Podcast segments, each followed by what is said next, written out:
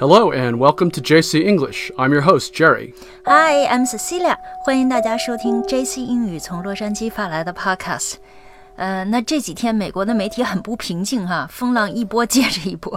That's right. And if you're like me, you probably spend a lot of time on social media. You may even be listening to this podcast on WeChat right now. 哎，是我们现代人的生活已经离不开 social media 社交媒体了哈。这几天美国的媒体呢，就用大篇幅的报道了一场关于社交媒体的风波，或者说是风暴了。 And here in the US, it's all about Facebook, where it's estimated that there are over 214 million users in America alone. 嗯，是啊，这场风暴就是关于最着名的 social media 脸书哈 Facebook。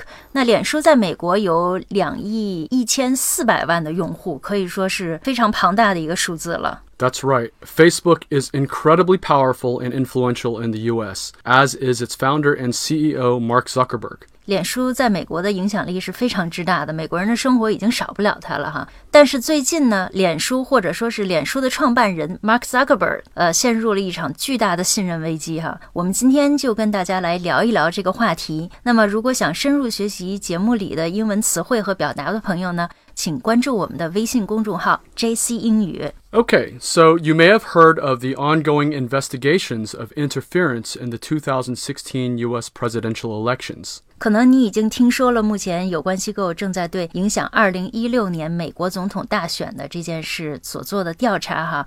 Ongoing investigations 呢，就是正在进行的调查；interference 就是干涉。那么这起调查跟脸书有什么关系呢 ？Well, a lot of this meddling was done on Facebook, and it recently came to light that this interference was facilitated in part by the illegal access of 50 million Facebook users' personal data. 嗯，那这句话就说明白了哈。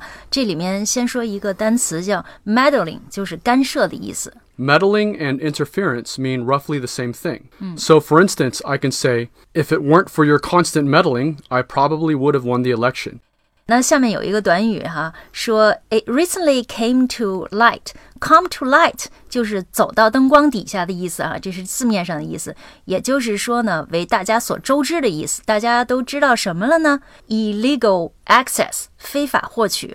That's right. Illegal access means that someone or something was able to get into something in an unlawful manner. 嗯，那好，Jerry 给我们举个例子吧。 Okay, for instance, if I broke into your home without your permission, you can call it illegal access. I can also break into your computer without permission, and that would also be called illegal access. Oh, that's awful. 好，这句话后面说非法获取什么了呢？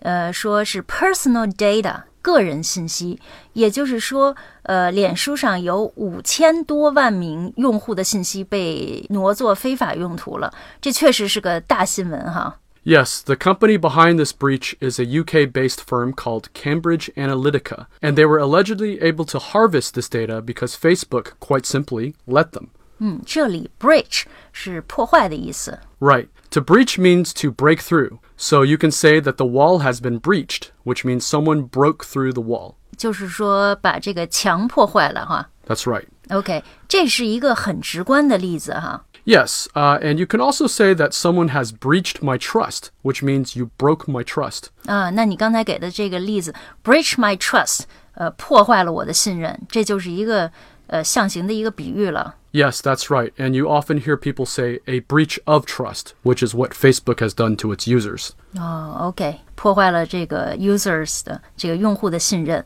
好，呃，那我们再来看后面的这个短语哈，UK-based firm，呃，是这个总部在英国的公司。那这家公司呢叫 Cambridge Analytica，这家公司呢 allegedly，呃，这个词是据说、宣称的意思。他说什么呢？说他们之所以能够 harvest this data，harvest 就是丰收的意思，字面上哈。That's right. Harvest in this context means collected. Usually it has to do with agriculture. For instance, a farmer harvests his crops. But in general, you can also say harvest means collecting. 哦、o k 那所以说 harvest 字面上是丰收的意思，我们多指农业哈。但是在这里呢，上下文里指就是收集、获取的意思。就是说这句话是说这家公司它之所以可以拿到这么多用户的信息呢，是因为脸书就让它这么做。 说到这里，这已经不是新闻了哈，已经变成丑闻 scandal 了。 A scandal means some news of something that has affected another person adversely. Therefore, this is a big scandal on Facebook's part against its users, and it's all over the news, so it's public knowledge. 好，那我们再接着往下看。 Cambridge Analytica allegedly worked with Donald Trump's presidential campaign by using this personal data to create advertisements and messaging that influenced Facebook users' views. 呃，那 Cambridge Analytica 这家公司呢，是为 Donald Trump 特朗普效力的。他们具体怎么做的呢？他们 create advertisement and messaging that influence these Facebook users' views，来影响脸书用户的看法 views。 Right, and it's a full blown scandal. 呃，你说的这个 full blown scandal 是什么意思？scandal 是丑闻哈，我们刚才说了。 Yeah, like I said, it means a bad situation that has gotten out of control and has some very serious consequences. 哦，有 serious consequences，引起了严重的后果。那我可不可以理解说，这个 full blown scandal 就是说丑闻的极致了，是全面的丑闻？ That's right. And moreover, many people are not only angry that their data was illegally exploited, but also at how fake news was used to influence the views of Facebook users, many of whom allegedly voted for Trump as a result. 对，那很多用户对这个 Facebook 非常生气呢，是因为这家英国公司呢，利用了 Facebook 上窃取的这些个人信息呢，对他们进行了一些用户分析，然后呢，使得这些 users 收到了一些假的新闻 fake news，影响了他们对大选的这个期望哈，所以他们最后投了特朗普的票。Yeah. So, tying this back to Facebook CEO Mark Zuckerberg, it seems that he simply looked the other way while all this illegal collection of Facebook user data was going on. 呃，你说这个 Mark Zuckerberg look the other way，朝另外一个方向看。 Right. To look the other way is like ignoring something, or not giving something, which is usually a problem, the attention it needs to get fixed. 故意视而不见哈。当这个 illegal collection 非法收集用户信息发生的时候呢，脸书的这个 CEO 呢，Mark Zuckerberg 置之不理，这可以说是引起众怒的原因了。Yes, that's right. 嗯，那这个世界真的是很奇妙哈。前一天 Zuckerberg 还被视为是年轻人的偶像啊，被称为是 innovator 创新者，说他很有 vision。那下一秒呢，就变成千夫所指的罪人了。那我看这个报道说，Facebook 的股票是应声大跌，到目前呢已经跌了百分之二十之多。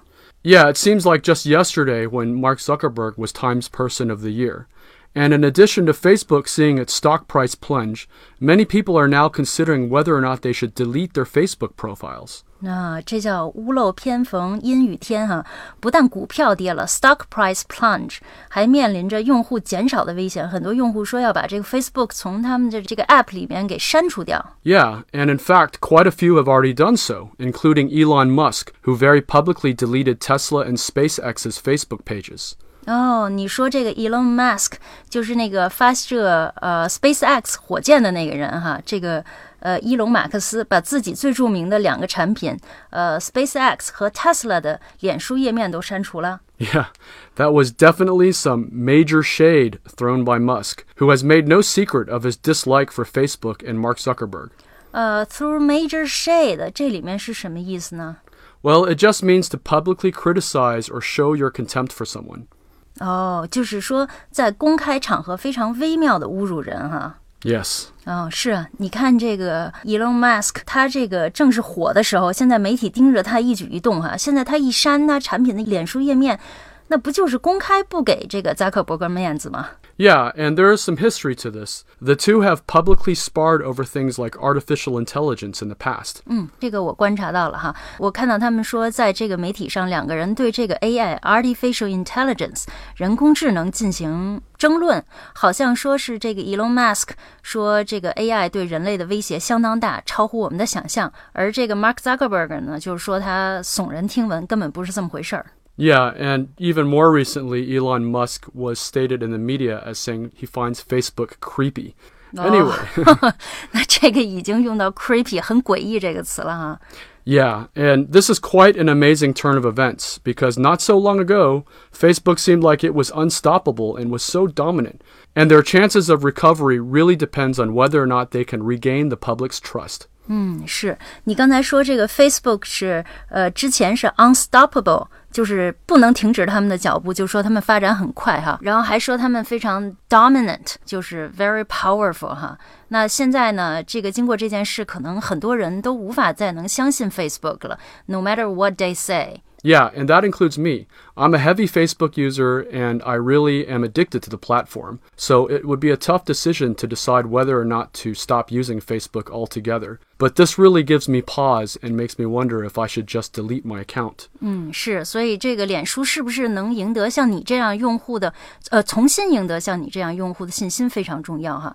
这里面说的是 regain the public's trust. Yeah, that's right. And with the delete Facebook movement gaining steam, and with all this growing public anger, it's hard to say if Facebook will be able to survive the fallout from this scandal. 那你刚才提到说，美国现在非常流行一场运动哈，叫 Delete Facebook Movement，就是卸载脸书的运动，因为大家对这个 Facebook 都没有信心了哈。 而且问题是，不仅这家英国数据公司他们的所作所为对美国大选有影响，据说对英国的这个脱欧、脱离欧盟的运动，还有澳大利亚大选等等哈，都产生了巨大的影响。